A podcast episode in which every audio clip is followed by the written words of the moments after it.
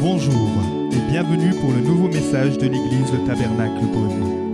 Pour plus d'informations sur nos activités, merci de visiter la page Facebook Église Le Tabernacle Beaune. Effectivement, nous sommes dans une série de messages qui s'appelle Du rêve à la destinée. Et on regarde en fait à la vie de Joseph. Et vraiment, je vous, invite à, à vous replonger dans cette, euh, dans cette lecture qu'on trouve dans le livre de la Genèse. Et on voit que Joseph est un jeune adulte de 17 ans à qui Dieu donnait des rêves, à qui Dieu a donné des, des visions, des songes. Mais un en particulier va le marquer, mais va marquer aussi toute sa famille. C'était le rêve de voir sa famille venir se plier à genoux devant lui. Alors il y avait déjà beaucoup de tensions dans la famille, beaucoup de tensions dans la fratrie, beaucoup de tensions euh, dans cette famille élargie. Alors quand Joseph va raconter plutôt maladroite vu son rêve à ses frères, à toute sa famille, ça va, ça va déclencher une guerre de jalousie, une guerre de tension. Et on va voir qu'en fait, Joseph n'avait pas bien interprété son rêve, ainsi que, ainsi que sa famille. Et c'est pour cela que euh, Dieu a dû le faire passer par dix tests. Et ce n'est pas dix tests d'aptitude, mais c'est dix tests d'attitude. Et on regarde ensemble comment Dieu veut travailler notre caractère pour que parfois les rêves qu'il a sur nos vies, les projets, les plans qu'il a sur nos vies puissent arriver euh, à destinée, puissent arriver à, l'accomplissement. Et ça passe par la transformation de notre caractère, avec l'aide du Saint-Esprit, mais on doit changer. Alors, ça ne concerne pas notre salut, on est d'accord, ça concerne vraiment les, plans, les destinées, les projets que Dieu a sur notre vie. Et la question qu'on aime se poser durant cette série, c'est vraiment quelles attitudes Dieu aimerait travailler dans ma vie pour que je puisse accomplir ses plans pour ma vie. Peut-être une attitude où cette année je vais dire, bah, Seigneur, je te remets cette attitude et, je veux que tu m'aides à pouvoir la travailler, je veux que tu m'aides à, à pouvoir m'aligner à ton caractère. On a vu que le premier test par lequel euh, Joseph a dû passer était le test de l'orgueil. On a vu la semaine dernière le test du puits et ce matin on va voir le test du palais. Et la diapo 1 va s'afficher. On va aller dans Genèse à partir du chapitre 39. On va lire les six premiers versets et ensuite on ira au verset euh, 21. Quant à Joseph, on l'avait fait descendre en Égypte et Potiphar, l'officier du Pharaon, qui était chef des gardes, un Égyptien, l'avait acheté aux Ismaélites qu'il y avait fait descendre. Verset 2, très important.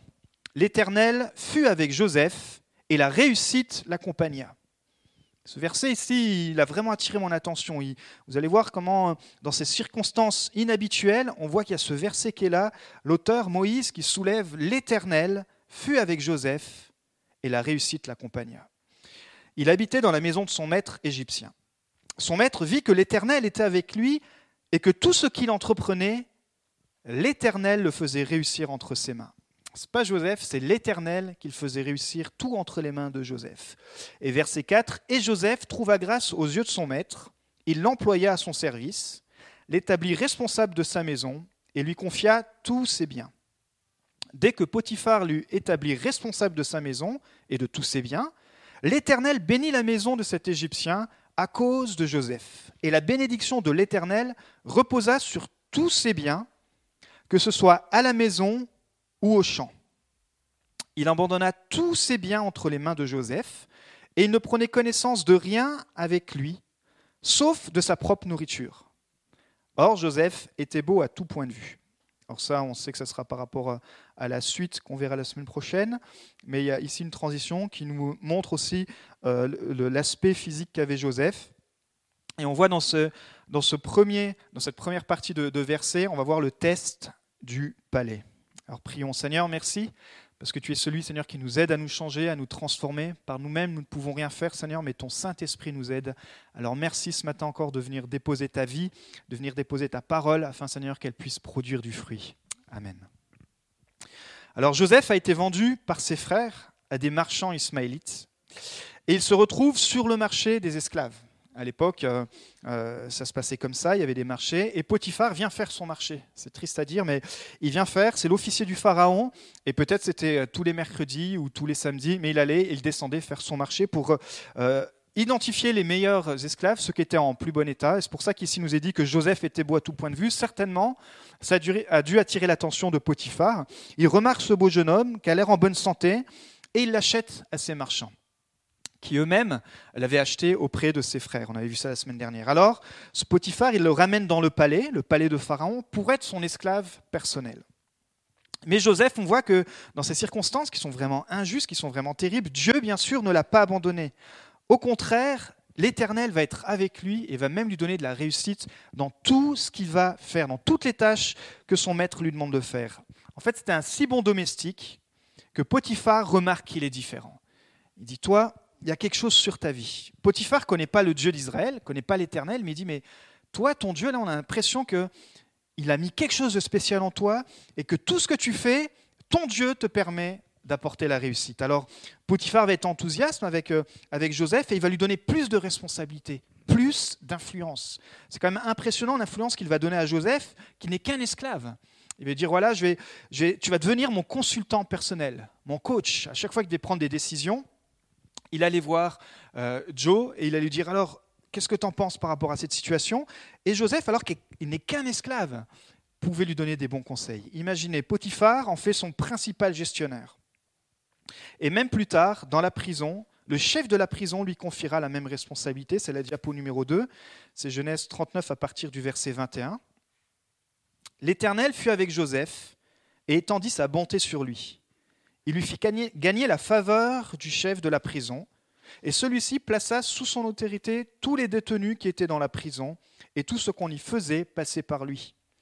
Le chef de la prison ne s'occupait pas du tout de ce qui était sous la responsabilité de Joseph, parce que l'Éternel était avec lui et faisait réussir tout ce qu'il entreprenait. Waouh. Alors est-ce que ça nous intéresse d'avoir la réussite dans tout ce qu'on entreprend? D'avoir de la réussite dans, nos, dans notre vie de famille, d'avoir de la réussite au travail, d'avoir de la réussite dans nos projets, de regarder notre vie, de dire waouh, j'ai l'impression d'avoir réussi ma vie. Je pense qu'il y a un certain sentiment d'accomplissement. Et je crois que c'est le, le, cœur de Dieu aussi pour ses enfants, quoi qu'on fasse, Dieu aimerait poser sa faveur sur nos vies. Et Dieu pose sa faveur sur nos vies. Mais est-ce que c'est possible en tant que chrétien de, réussir? Euh, Est-ce que c'est possible en tant que chrétien d'avoir des promotions? Est-ce que c'est mal vu? Est-ce que c'est possible en tant que chrétien de, de voir des investissements euh, porter du fruit? Est-ce que c'est possible en tant que chrétien de, vivre la prospérité? Vous savez, il y a tellement de choses qui ont été dites sur la prospérité que du coup, on n'ose presque plus en parler, mais la prospérité, elle a toujours été dans le cœur de Dieu. Mais la prospérité biblique, et on va voir que euh, Dieu est assez grand pour bénir notre vie, pour nous donner une vie prospère, mais prospère pas comme l'entendent les hommes, pas comme euh, on peut se l'imaginer, mais on va voir ce matin trois clés pour la prospérité. Et ça se passe dans le test du palais. Première chose, premier point, c'est la présence de Dieu. Si nous voulons prospérer, nous devons rechercher premièrement la présence de Dieu. Parce que tout commence et tout se tient dans la présence de Dieu. Que ce soit votre travail, votre famille, vos emplois, vos relations, tout tient dans la présence de Dieu. Tout peut être gagné dans la présence de Dieu et tout est maintenu dans la présence de Dieu. Ici, Moïse, qui a écrit les premiers livres de la Bible, répète plusieurs fois que l'Éternel était avec Joseph que l'Éternel faisait réussir tout ce que Joseph entreprenait, et que l'Éternel était là, que, dans le travail de Joseph, l'Éternel était là, et que ça portait du fruit, qu'il y avait de la prospérité. Alors, diapo numéro 3, c'est le proverbe 12, 27 qui dit que le travail est une bénédiction de l'Éternel. Il dit le précieux trésor d'un homme, c'est l'activité. L'activité, c'est un travail, c'est un projet. Dieu veut que notre activité soit prospère. Il y a des saisons où notre activité est, en pause.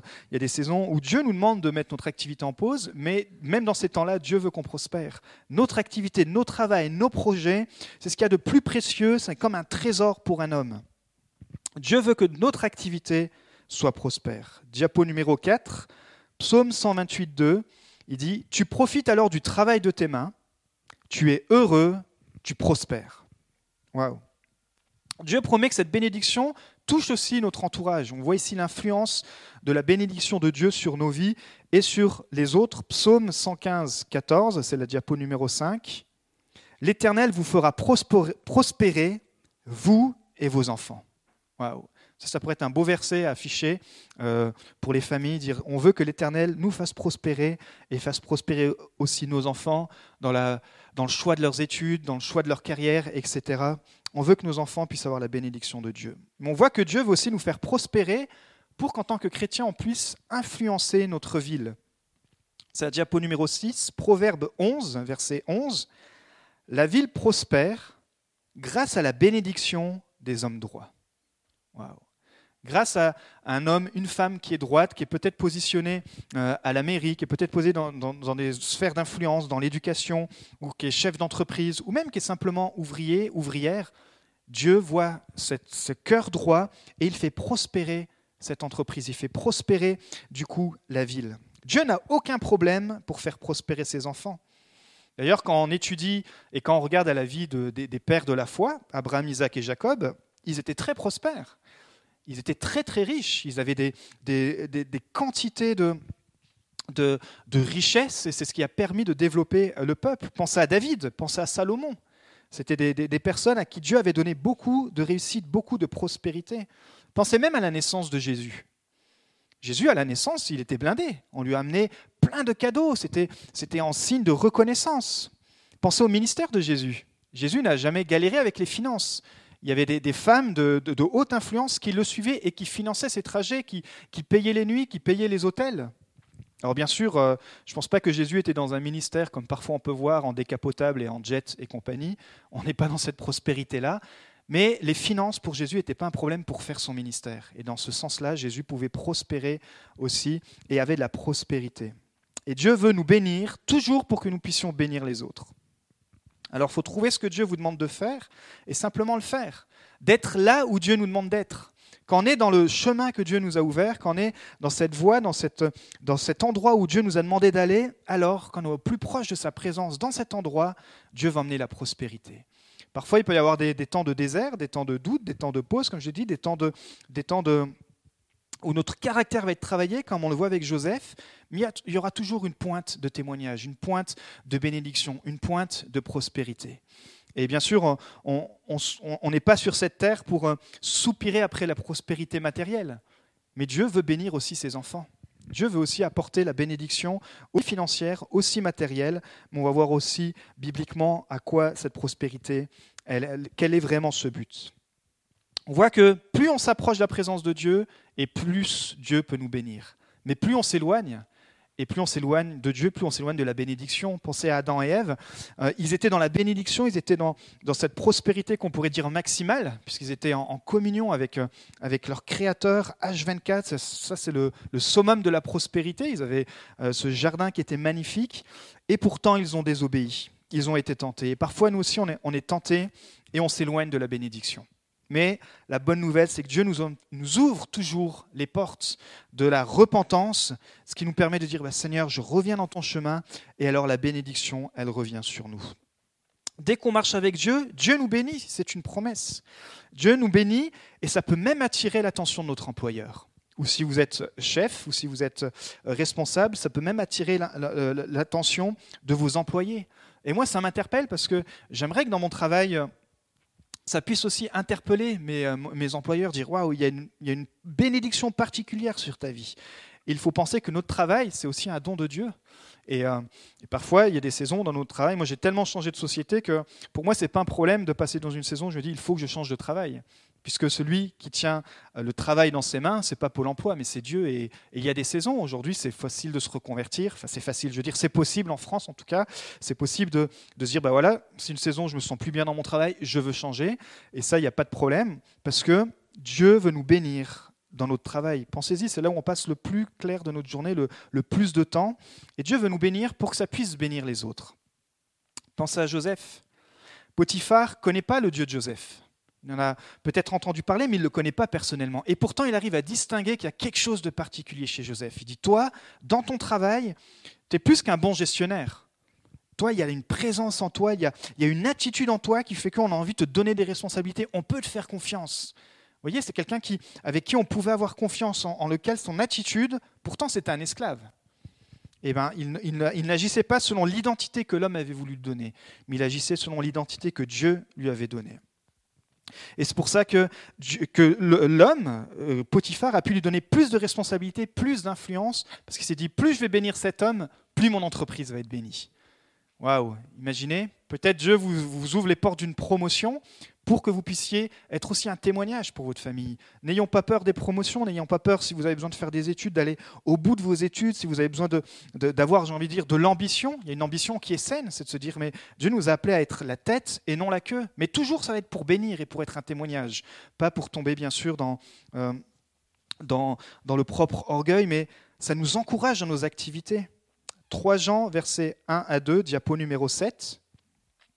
Voici comme l'apôtre Jean euh, décrit la prospérité biblique. Bien-aimé, je souhaite que tu prospères à tous égards et sois en bonne santé, comme prospère l'état de ton âme. Waouh! Je souhaite que tu prospères à tous égards. Ça ne peut pas être plus large que ça. Mettez tout ce que vous voulez derrière à tous égards. Là où ton regard se porte, Dieu veut que tu prospères. Dans ton entreprise, dans ta famille, dans ta vie sentimentale. Pour les célibataires, aujourd'hui, c'est la fête de la Saint-Valentin. Bah, pour vous, peut-être que l'an prochain, Dieu vous permettra de pouvoir célébrer euh, cette Saint-Valentin euh, en couple. Dieu veut que tu prospères aussi euh, dans, ta vie de, de, fiançailles, etc. Pour ceux qui sont en, couple, Dieu veut que tu prospères dans ta vie de couple. Voyez, qu'est-ce que tu vois là, où là où tes yeux veulent se poser? Alors Dieu veut que tu prospères que tu sois en bonne santé, mais c'est écrit comme prospère l'état de ton âme. Et prospérer, quand vous étudiez dans, l'hébreu ou dans le grec, ça veut dire reprendre de la vigueur. Peut-être ce matin, tu as besoin de reprendre de la vigueur, de s'épanouir. Peut-être que tu es dans un, dans, dans un endroit où tu t'épanouis pas, mais Dieu veut que tu puisses t'épanouir. Ça veut dire s'envoler, germer, accorder un succès, être heureux. Le premier des psaumes, il y en a 150, qui commence par heureux l'homme. Ça parle de bénédiction, ça parle de, prospérité. C'est dans le cœur de Dieu de nous rendre heureux, d'être prospères, d'être bénis. Alors si on veut être béni, si on veut pouvoir euh, goûter à cette euh, prospérité, alors nous devons privilégier la présence de Dieu. Et bien sûr, ça passe par euh, la nourriture, une bonne nourriture, de s'alimenter au bon endroit, qui est la parole de Dieu. Mais comment entretenir alors la présence de Dieu dans ma vie? Et c'est le deuxième point, c'est l'obéissance. L'obéissance est la clé pour maintenir la présence de Dieu dans notre vie. Diapo numéro 8, on va voir dans 2 Corinthiens chapitre 10 verset 5. Nous renversons les raisonnements et tout obstacle qui s'élève avec orgueil contre la connaissance de Dieu. Et nous faisons toute pensée prisonnière pour qu'elle obéisse à Christ. Nous faisons toute pensée prisonnière pour qu'elle obéisse à Christ. Ce verset est très puissant. Il dit que la bataille première et dans nos pensées. Parce qu'on sait que le Saint-Esprit est en guerre avec notre ancienne nature. On a cette colocation intérieure de nous, notre ancienne nature avec notre nouvelle nature, et c'est pour cela qu'on a besoin de cette nouvelle nature, on a besoin de naître de nouveau, mais il y a toujours notre ancienne nature qui est là, et le Saint-Esprit est le signe de cette présence dans notre vie. Le Saint-Esprit est, cette alarme qui vient déclencher parfois des, des alertes pour dire, écoute là, il faut que tu puisses combattre dans tel endroit, ou écoute là, je veux t'emmener dans cette liberté, je peux t'emmener plus loin. Jésus, il est plus sur la terre, mais il nous a laissé son Saint-Esprit. Et le Saint-Esprit, c'est tellement précieux. Et, vraiment, on veut continuer de, pouvoir rechercher le Saint-Esprit. Ça ne veut pas dire que euh, je suis né de nouveau, je suis rempli du Saint-Esprit, je ne chute jamais. Non, ça ne veut pas dire que tu ne chutes jamais, ça signifie que tu te repens toujours. Un esprit rempli du Saint-Esprit, c'est un esprit pas qui ne faillit jamais, mais c'est un esprit qui se repent toujours. Un esprit qui qui est prêt à venir à genoux au pied de la croix et dire Seigneur, tu vois cette pensée? J'aimerais apporter toutes ces pensées à l'obéissance de la croix. Et j'aimerais que tu m'aides. Quelles sont les pensées Parce qu'on sait que nos actions découlent de nos pensées. Et le, premier champ de bataille, c'est dans nos pensées. Alors Seigneur, ce matin, on veut déclarer qu'il y a la victoire dans ces pensées et que le Saint-Esprit t'éclaire quand tes pensées ne sont pas alignées à celles de la parole de Dieu pour les amener à l'obéissance de la croix. La croix, c'est ce lieu où tout devient possible, où il emmène la mort à la vie on voit la différence entre la mentalité de Saül et celle de David. Alors là, ce n'est pas dans les diapos, mais c'est dans 1 Samuel 15, 22. Je vais vous le lire. Samuel dit L'Éternel trouve-t-il autant de plaisir dans les holocaustes et les sacrifices que dans l'obéissance à sa voix? Non. L'obéissance vaut mieux que les sacrifices, et l'écoute attentive vaut mieux que la graisse des béliers. Et puis euh, au chapitre 18, au verset 12, Saül éprouvait de la peur vis-à-vis de David parce que l'Éternel était avec David alors qu'il s'était retiré de lui. Il y a deux types de leadership Euh, cette histoire, on ne va pas pouvoir la, détailler, mais vous pourrez reprendre les textes. Saül, c'est un roi qui avait bien commencé, parce que quand il était jeune, il était, humble, même quand on le cherche pour, euh, le, justement pour loindre roi, il était caché derrière les fagots. Mais finalement, sa responsabilité va lui monter à la tête et il va pas avoir ce cœur repentant. David aussi était humble, puisqu'il était dans les champs qu'on allait le chercher, mais la grosse différence, c'est même si David a eu de l'orgueil, même si David a failli, comme Saül, la grosse différence entre les deux, c'est que David savait se repentir. David avait, avait ce cœur de dire Seigneur, sonde mon cœur et vois si je suis sur une mauvaise voie, et alors aide-moi à marcher sur la bonne voie. En fait, David avait un cœur qui aspirait à l'obéissance. Alors que Saül a résisté à Dieu, il a résisté à la voix du prophète, il a résisté à, toutes les alarmes qu'il y avait autour de lui, et au bout d'un moment, Dieu a dû lui dire bah, écoute, L'esprit ne peut rester dans un cœur aussi rebelle. Mon esprit ne peut pas habiter dans un temple qui ne veut pas euh, marcher dans l'obéissance, alors je vais trouver un cœur qui est plus disposé. Et Saül est passé à côté de sa destinée. Je crois que Saül avait une grande destinée devant lui. Je crois que les rêves que Dieu lui avait donnés, ils avaient, aussi leur accomplissement. Mais finalement, c'est David qui accomplit les rêves de Dieu. Alors qu'il a une sacrée vie chaotique, on pourrait dire aussi David. Il a eu une famille euh, avec beaucoup de problèmes, il a, il a fait beaucoup d'erreurs. Mais il a appelé l'homme selon le cœur de Dieu parce que, premièrement, parmi tous les rois, c'est le seul roi qui n'a jamais renié Dieu sur tout son règne. Et deuxièmement, c'était le seul roi qui venait toujours à la repentance. Il s'humiliait même devant le peuple. Il avait toujours ce cœur à dire, OK, là j'ai failli et je te demande pardon. Vous savez, les promesses de Dieu envers ses enfants, elles sont conditionnelles. Parfois, ça surprend les chrétiens de dire, bah, attends, comment ça, les promesses de Dieu sont conditionnelles? Écoutez, écoutez juste la suite. Les promesses sont toujours attachées à l'obéissance. Je ne parle pas du salut. Le salut, c'est gratuit. C'est Dieu qui donne son amour, on reçoit, son, on reçoit le, pardon, on est sauvé. Et là, il n'y a pas de problème, mais on n'est pas sauvé par nos œuvres, on est sauvé par la foi. Mais parce que pourquoi? Parce qu'on était incapable justement d'obéir à toute la loi pour pouvoir atteindre ce salut. Alors Jésus, lui, s'est fait juste pour nous, s'est fait pécheur pour nous, pardon, alors qu'il était juste. Et lui qui a réussi à obéir à toute la loi, il nous a ouvert cette voie. C'est pas de cette promesse-là que je parle. Ça, bien sûr, votre salut est acquis par la croix, par le sacrifice de Christ. Mais c'est triste de vivre une vie chrétienne juste en tant que sauvé. Dire, ben voilà, moi je suis sauvé, et puis je vais vivre euh, le temps que Dieu me donne à vivre sur cette terre juste en tant que sauvé. Non, il y a plus. On n'est pas simplement sauvé, mais nous sommes appelés. Et notre appel, appelé ça veut dire avoir un appel, notre appel est conditionné à notre obéissance. Et cette obéissance, elle doit trouver sa fondation non pas sur nos efforts, mais sur la grâce. Et c'est la diapo numéro 9 dans 1 Pierre 1.2. Dieu, le Père, vous a choisi d'avance. Ça, c'est une bonne nouvelle. Tu es choisi d'avance. Et ça, c'est la vérité. Il ne faut pas que tu crois que tu n'es pas choisi. Tu as Dieu a un plan pour toi. Tu es choisi d'avance. Dieu a des rêves pour toi. Dieu a une destinée pour toi. Tu es choisi d'avance. Conformément à son plan. Et vous lui avez été consacré par l'Esprit pour obéir à Jésus-Christ et être purifié par l'aspersion de son sang. Que la grâce et la paix vous soient abondamment accordées. On pourrait faire juste une prédication sur ce verset, tellement il est intense. Et peut-être vous pourrez le méditer aussi chez vous, mais le premier point dans ce verset, c'est que tu es choisi. Tu es choisi par Dieu, le Père lui-même, il, te voit, il te connaît. Peu importe tes failles, peu importe tes erreurs, tu restes choisi de Dieu et ce salut est offert par Christ. Et quand tu donnes ta vie à Christ, alors tu as le plan de Dieu qui s'ouvre pour ta vie. Et c'est possible de rentrer dans le plan de Dieu pour ta vie. Il nous est dit que le Saint-Esprit nous aide. Le Saint-Esprit nous aide à obéir à Christ. C'est pour ça que c'est important d'entretenir cette relation avec le Saint-Esprit. Parce que par nos propres forces, par nos propres efforts, c'est impossible. Mais notre obéissance s'appuie sur l'obéissance de Christ. Et c'est pour cela qu'il dit que soyez dans la paix. Parce que lui, Christ, n'a jamais désobéi, et nous, nous avons tendance à désobéir, alors nous devons revenir à Christ qui nous aidera à obéir pour aller plus près de Dieu, plus près du plan divin. Et si vous me connaissez, vous savez que pour moi, le thème de la grâce, c'est très important. Parce que j'ai rapidement compris que, sans la grâce, ce n'est pas possible d'avoir une vie chrétienne épanouie.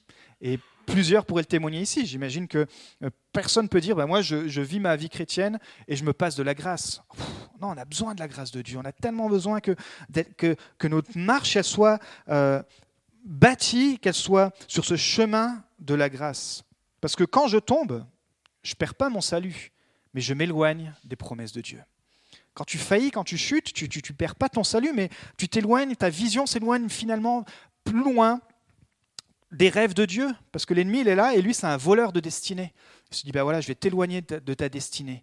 Il dit, bah, de toute façon, il n'y a pas de problème, en gros, tu es sauvé, mais toi, tu es sur cette terre, tu es sauvé, mais tu as comme un sentiment d'insatisfaction, de, tu es, frustré, tu sais qu'il y a plus pour toi, et pourtant, tu es là et tu sais pas ce que c'est. Mais ce que c'est, c'est ça, c'est la destinée de Dieu pour ta vie. Et l'ennemi, il aimerait t'éloigner de cette destinée, parce que cette destinée, comme on le voit dans la vie de Joseph, elle sera toujours pour aider d'autres personnes à recevoir le salut. Le plan final de Joseph, ce n'était pas simplement qu'il puisse régner sur sa famille, c'est qu'il puisse sauver tout le peuple d'Israël. Et notre plan à nous, le plan divin, les dons que Dieu t'a donnés, c'est pour que tu puisses être un témoignage pour ta famille qui n'est pas encore chrétienne, pour ton village, pour ton appartement, pour euh, tes voisins. C'est ça le plan divin, divin pardon, pour, ta, pour ta vie. Et Dieu veut utiliser les dons, les capacités qu'il a mis dans ta vie, les, les, euh, les talents pour que tu puisses rentrer dans cette destinée. Et tu y es déjà, puisque beaucoup ici vous témoignez autour de vous. Mais je crois qu'il y a des appels plus spécifiques à chacun d'entre vous. Euh, quand vous allez à la pêche, moi je suis, passionné de, rencontrer les pêcheurs parce qu'ils vous expliquent que pour attraper tel poisson, il faut mettre tel appât. Et parfois, nous, en tant que, que chrétiens, on oublie que on est aussi parfois un appât pour certains types de personnes et avec nos dons, avec notre caractère, avec notre personnalité. Moi, je vais pouvoir aller dans des endroits et vous, vous allez pouvoir dans d'autres endroits. Moi, je vais aller dans des endroits où, vous, vous pourrez aller, et puis pas moi. Vous voyez ce que je veux dire? Et, c'est ce qui fait la, merveille, ce qui est merveilleux avec le royaume de Dieu, c'est que nous sommes tous comme ces pêcheurs avec des appâts différents. Mais on va pouvoir toucher une communauté, on va pouvoir toucher euh, des personnes avec nos dons, avec notre appât, avec ce que Dieu a mis dans nos mains pour attirer des poissons à sa présence vers lui. Et ce qui est beau, c'est que euh, quand vous êtes au bénéfice des promesses de Dieu, alors votre entourage va être au bénéfice des promesses de Dieu.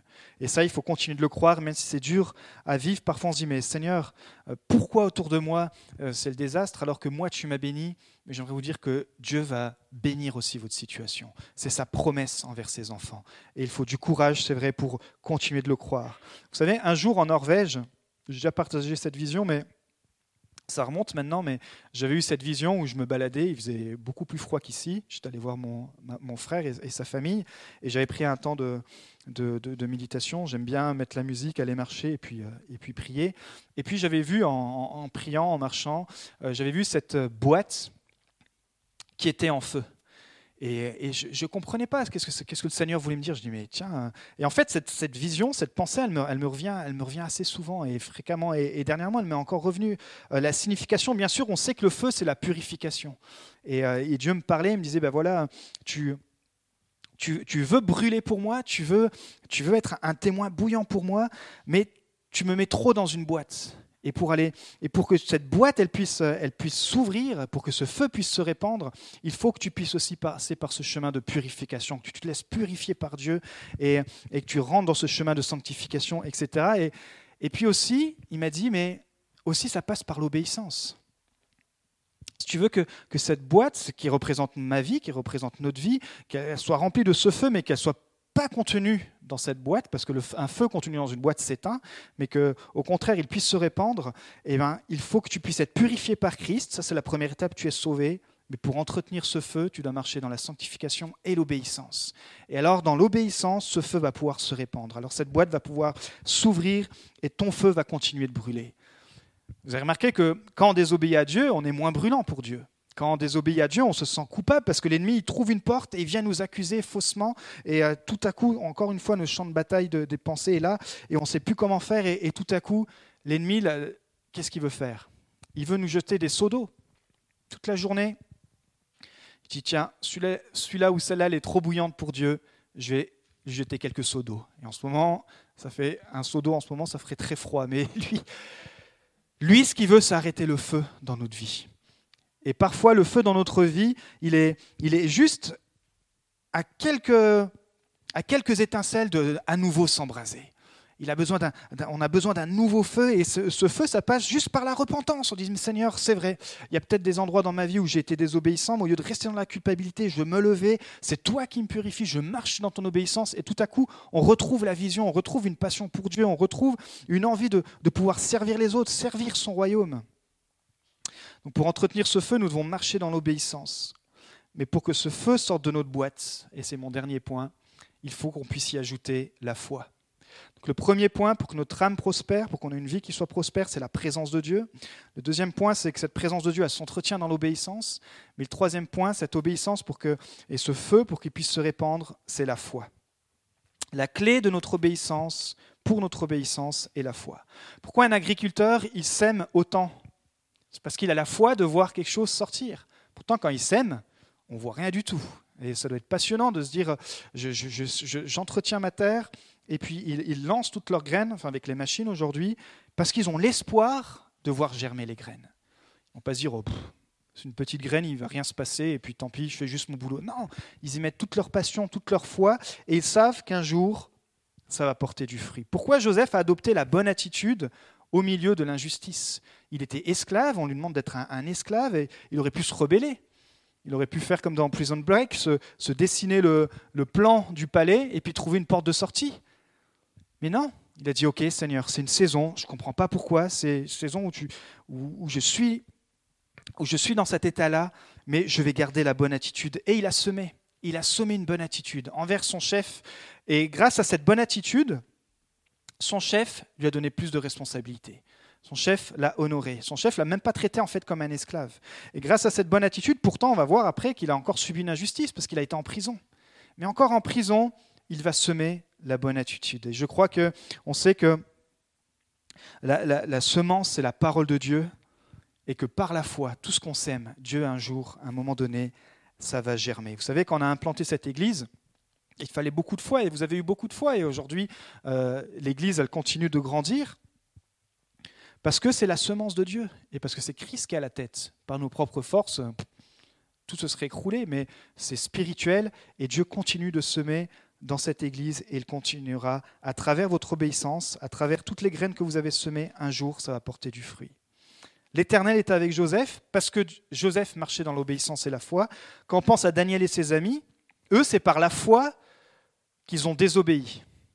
Des fois, par la foi, il faut obéir à nos chefs, ou à l'ordre qu'il y a en place. Mais des fois, par la foi, il faut désobéir à l'ordre du roi. Et là, c'était Daniel et ses amis parce que ça mettait en cause leur relation avec Dieu. On a vu que le premier point pour la prospérité, c'est la présence de Dieu. Ici, Daniel et ses amis, c'était interdit pour eux de prier. Alors, ils se sont dit non.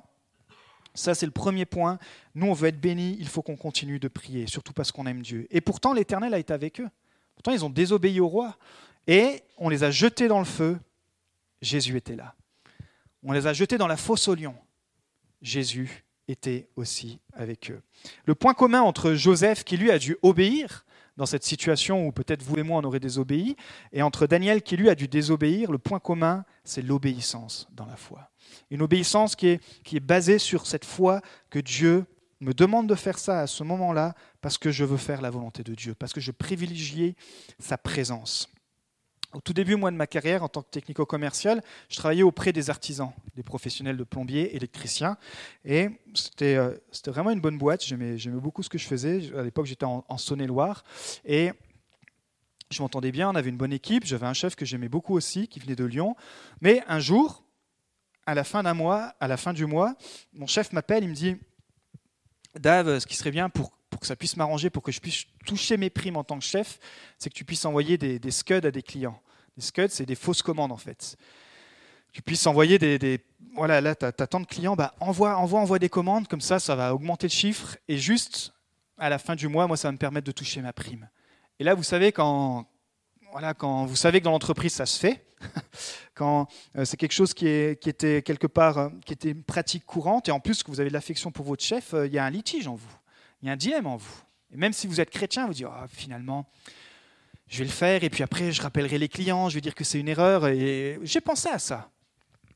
Et puis, au bout d'un moment, alors que certains collègues l'avaient fait, j'ai dû prendre position. J'ai dit écoute, non, je ne peux pas le faire. Je peux pas, pour moi, ce n'est pas possible de faire ça, c'est vraiment pas honnête. Et du coup, j'ai dû désobéir parce que je savais qu'en obéissant, j'allais perdre la présence de Dieu. J'allais pas perdre mon salut, vous êtes d'accord? J'allais perdre la bénédiction de simplement être euh, intègre dans mon travail. Et j'ai pris cette, décision et finalement, quelques mois plus tard, j'ai dû démissionner. Mais grâce à cette démission, j'ai déménagé sur Dijon et j'ai retrouvé un nouveau boulot. parce qu'il y a toujours du boulot. Il y a des nouvelles villes, un nouvel appartement, des nouveaux colocs, etc. Donc, parfois, on est confronté à des situations où la vie va venir nous tester. Et parfois on va échouer, mais c'est pas grave, on aura une deuxième chance et là on pourra réussir. Il faut toujours apprendre de, nos échecs. Et, euh, et parfois Dieu va nous demander de désobéir par la foi pour lui obéir à lui, parce que le point crucial c'est toujours la présence de Dieu. Si la présence de Dieu dans votre vie, elle est en, elle est en, en conflit, en litige, alors Dieu va vous demander ou d'obéir ou de désobéir. Pour Joseph, la présence de Dieu n'était pas un problème puisque son, chef lui disait Waouh, je vois que l'Éternel est en toi. Donc Joseph obéissait. Pour Daniel, c'est un problème. Il n'avait plus le droit d'honorer son Dieu, alors il a dû désobéir pour obéir à Dieu. Vous voyez, et la foi dans le royaume de Dieu, c'est un texte que je vais lire aussi, il n'est pas en diapo, c'est Luc 13, verset 18. Il dit encore À quoi le royaume de Dieu est-il semblable? Et à quoi le comparerai-je Il est semblable à un grain de sénévé qu'un homme a pris et jeté dans son jardin. Il pousse, devient un arbre, et les oiseaux du ciel habitent dans ses branches. Nous, dans la maison dans laquelle on habite aujourd'hui, c'était ce qu'on appelle la maison témoin. C'est-à-dire qu'à la base, il n'y avait, y avait rien. Et ils ont construit cette maison dans le village pour ensuite en, faire plusieurs maisons. Et quand je vois cet arbre, on a, un chêne auquel j'aime bien aller en été me trouver de l'ombre. Et bien à la base, c'était juste une petite graine. Ou c'était peut-être un bout d'arbre, mais qu'ils ont planté il y a 40 ans maintenant. Et en 40 ans, effectivement, on entend les oiseaux qui viennent faire leur nid, on entend euh, toutes sortes de bestioles trouver leur refuge dans cet arbre. La parole de Dieu, c'est pareil dans ta vie. Et la parole de Dieu, c'est pareil surtout sur cette terre. Quand on la, quand on la sème, par la foi, par notre obéissance, le but, c'est pas simplement que ça fasse prospérer notre vie, mais que ça puisse aider les autres des petits oiseaux qui viennent s'abriter, des amis qui puissent trouver refuge euh, dans une église, dans une famille, dans des amitiés chrétiennes qui sont là pour leur apporter euh, des bons conseils. Ça, on sait que la parole, c'est cette graine et qu'accompagnée de foi, cette minuscule graine, elle deviendra un arbre pour accueillir les autres. Diapo numéro 10, ça c'est un proverbe, peut-être vous l'avez déjà entendu. Sème une pensée et tu moissonneras une action. Sème une action et tu récolteras une habitude. Sème une habitude et tu récolteras un caractère. Sème un caractère et tu récolteras un destin. Mais nous, souvent, on s'attache au destin et on oublie de venir traiter la pensée. C'est pour ça qu'on a lu ce texte qui dit qu'il faut apporter toute pensée à l'obéissance de la croix. Parce que quand nos pensées sont transformées, alors ce qu'on va moissonner, ça va être une action selon le royaume de Dieu. Et cette action selon le royaume de Dieu, ça va devenir une habitude. Et cette habitude, elle va se transformer en caractère. Et ce caractère va nous amener dans notre destinée. Et euh, je crois que parfois on, se trompe de combat, on, s'attaque à, à notre caractère premièrement, alors qu'il faut s'attaquer à nos pensées et dire Seigneur, voici mes pensées, je les remets devant toi. Prenez des, quand vous êtes seul, quand, si vous arrivez à avoir du temps seul, dire bah, Seigneur, voilà, Saint-Esprit, quelles sont les pensées en fait qui m'emmènent à faire, euh, qui m'emmènent à avoir ce type d'attitude Et Dieu va venir les transformer. Dieu va venir vous aider. Alimentez vos pensées de foi, parce que sans la foi, il est impossible de plaire à Dieu, alors que par la foi, tout devient possible. Et c'est la dernière diapo. Hébreu 11, verset 22. Pourquoi Joseph a fini par accomplir la volonté de Dieu c'est par la foi que Joseph, à la fin de sa vie, a fait mention de la sortie d'Égypte des Israélites et a donné des ordres au sujet de ses ossements. C'est par la foi que Joseph a vécu sa vie. Pourtant, il a commencé vraiment par l'orgueil, mais tout ce travail de caractère, ça lui a amené à être plus proche de Dieu, toute cette vie où, je pense que ça aurait été très dur pour nous d'être vendus par ses frères, d'être rachetés par des Ismaélites, puis finalement d'arriver en Égypte, d'être rachetés par Potiphar, et puis on verra euh, les prochains tests, mais il n'a pas une vie facile, mais parce que Dieu savait qu'il avait besoin de passer par là pour que sa foi soit épurée afin d'être approuvée et que son caractère puisse être changé. Alors en, conclusion, on peut vraiment passer des, moments inconfortables dans notre vie. Je crois qu'en ce moment, euh, l'année en tout cas qui est passée, c'était vraiment une année inconfortable. Mais parfois même dans notre mission pour Dieu, on a l'impression d'être loin du plan de Dieu. On a l'impression que, qu'on patine, qu'on perd notre temps, on a l'impression de ne pas être au bon endroit, que ce soit au travail, que ce soit dans notre vie, que ce soit... Il y a des saisons comme ça. L'idée, c'est vraiment de faire comme Joseph, de dire, bah, Seigneur, peut-être il y a ces saisons où je me sens comme dans, un, comme dans ce palais où, où j'ai besoin de suivre les ordres et puis que je ne suis, pas vraiment, je suis pas vraiment à l'aise. Euh, peut-être pas à l'aise dans mon travail, peut-être pas à l'aise dans, dans certaines circonstances, mais Seigneur, je crois que tu es là. Et tant que je privilégie ta présence de Dieu et qu'on ne m'empêche pas d'avoir cette présence avec toi, alors je crois que tu vas m'aider à avancer. Je crois que pour faire briller davantage ta présence, ben, simplement je dois prendre du temps avec toi et je dois te laisser me transformer. Et pour que ma vie soit touchée, afin que mon entourage soit touché, que mes leaders soient touchés et que mon influence aussi puisse toucher d'autres. Parce que même au milieu de la tempête, Dieu peut nous donner du succès. Dieu peut vraiment agir au milieu de toutes les circonstances.